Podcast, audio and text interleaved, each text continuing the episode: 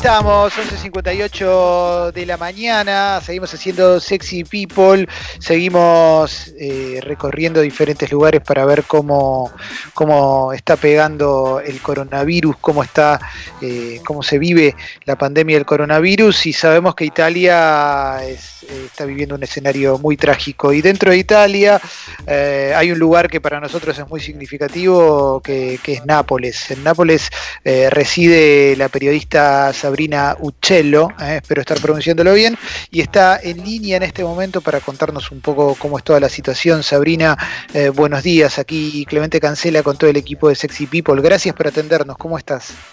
Hola, hola, ¿cómo estás? Eh, yo bastante bien, gracias. bastante bien, ¿ustedes? Nosotros, nosotros bien, pero para serte sincero, Sabrina, miramos mucho a Italia para, para ver que, que, nos sirva de ejemplo, no repetir errores, tratar de entender un poco el escenario. Eh, ¿Ustedes cómo, cómo, están viviendo eh, esta situación? Bueno, digamos que no se trata mucho de cometer errores, sino de enfrentarse más o menos siempre a, a un enemigo que, no, que en este momento no conocemos. Así que más que errores son intentos que hacemos para salir de una situación que eh, sigue complicada acá, como me imagino en todos lados, pero creo que las diferencias entre nosotros en Europa ya, ya no son muchas porque el fenómeno está saltando un poco a todos los países. Sí, sí, eh, esto es lo que, lo que se está viendo, Sabrina, que, que, sí, que la pandemia sigue creciendo, los casos siguen, siguen avanzando. Y, de Italia todos los días llegan, llegan noticias que, son dramáticas. Me gustaría preguntarte ahí en, un, en, un, lugar como Nápoles, en un lugar de gente trabajadora, de gente, en un lugar donde no están los ricos, para decirlo más concretamente, cómo viven la, pandemia, cómo viven los temores por la pandemia y demás. Pues digamos que ricos y pobres hay en todos lados, así que cada ciudad tiene muchas caras diferentes. Eh, no hace falta que diga que obviamente las personas que tienen una condición económica mejor y que siguen trabajando claramente lo pueden enfrentar con mayor tranquilidad.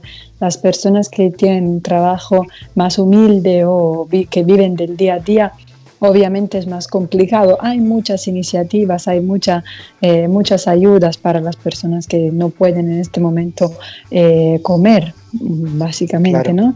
Hay muchas ayudas para ellos, um, hay mucha gente que, que, está a disposición, también iglesias, eh, que siempre dan una mano en estas situaciones, pero más en general el gobierno se está, se está ocupando de garantizarle a todos eh, los mínimos ingresos para, para poder seguir en una situación que obviamente no depende de nosotros. Eh, ya estamos pagando, yo creo, una cuenta muy alta.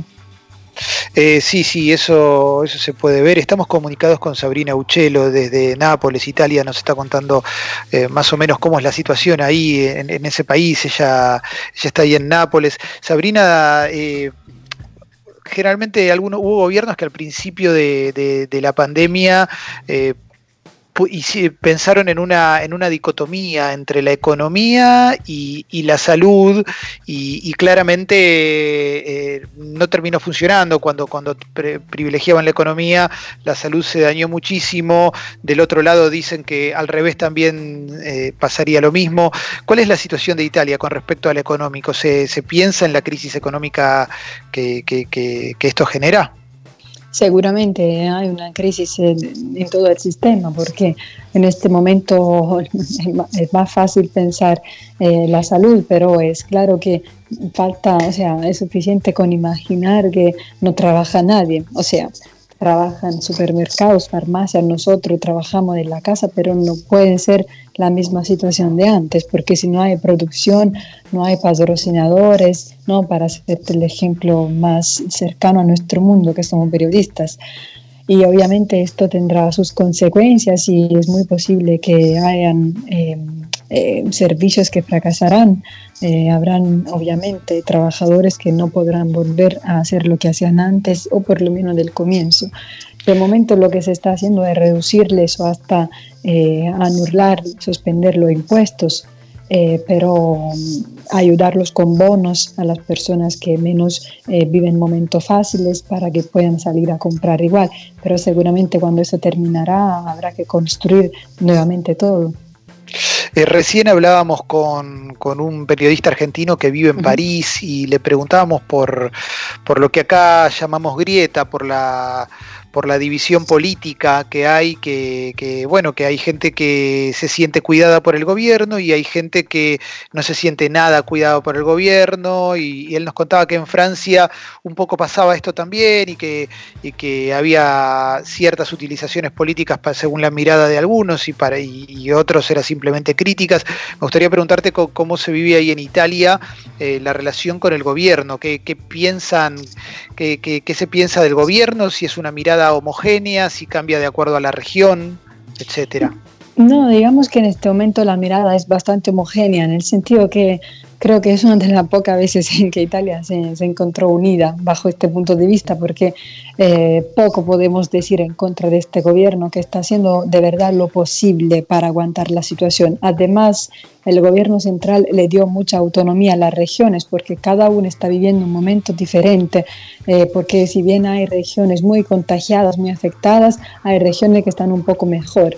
Eh, así que aunque todos estamos en la misma situación, confinados, cada uno tendrá obviamente un desarrollo diferente y por eso las regiones que tienen su propio gobernador están viviendo una situación un poco de, eh, digamos que son autónomos.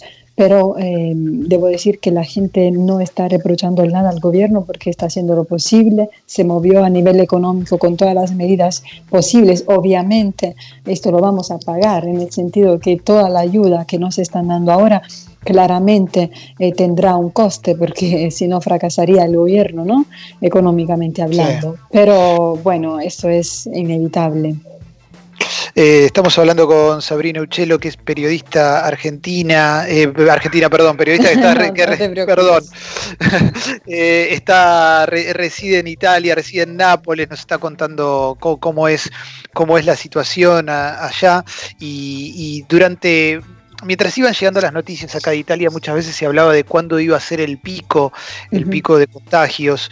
Eh, ¿A ustedes les dan alguna precisión? Más allá de que es muy difícil de, dar precisiones con respecto a esto, ¿se espera un pico mayor al que ya han tenido todavía?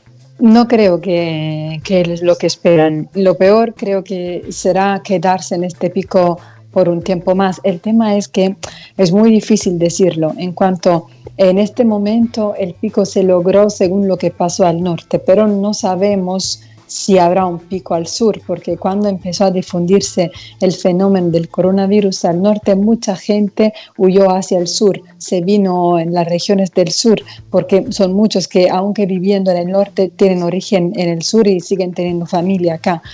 Por ende, podría ser que estos contagios que todavía no se han manifestado por los 15, 20 días que necesita la enfermedad para manifestarse, se manifiesten, por ejemplo, a comienzo de abril y ahí podríamos tener un otro tipo de pico que, digamos, tenga su foco en el sur. Ojalá que no, pero es para decir que en este momento el pico seguramente lo estamos viviendo porque eh, hace unos días fallecieron casi mil personas y el dato va bajando día a día, pero no sabemos qué va a pasar. Lo positivo es que en esos últimos días el número de las personas sanadas está creciendo y también está bajando el número de las personas contagiadas.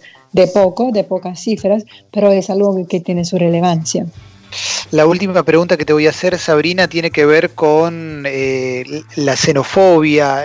normalmente cuando hay situaciones eh, de este estilo se puede despertar eh, xenofobia. En todos los países, por lo menos pequeños brotes hay, algunos más grandes que en otros, por supuesto, pero en Europa ya había desde antes de la pandemia. Quería preguntarte cómo, es en Italia la situación, si, si esto agrandó la xenofobia o pasó a un segundo plano directamente yo creo que hasta que estemos encerrados en casa em, es muy difícil eh, hablar de, cómo nos vamos a, relacionar cuando esto habrá terminado. Lo que, puedo decir eh, es seguramente que em, debo decir que hay mucha muestra de solidaridad eh, por muchos países y Italia no es de los países más racistas, sinceramente, que, que hayan en Europa. Seguramente tiene su, es un país complicado porque ya está dividido culturalmente. El sur y el norte son muy diferentes, pero en este momento lo que, que se vio es,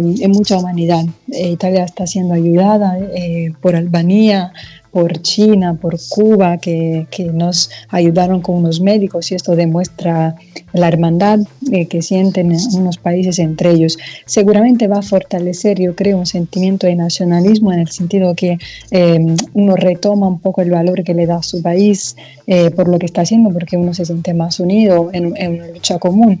Pero obviamente sí, está un poco en segundo plan también, porque en este momento relacionarse se hace muy difícil, siendo que estamos en casa. Clarísimo, Sabrina. Tengo, tengo un par de preguntas más de mis compañeros acá. Leo Gávez te quiere hacer una. Sí. Sabrina, la mía tiene que ver con algo tal vez eh, distinto y algo más, más, más de color y más esperanzador. Pero ¿qué es Diego Armando Maradona para vos?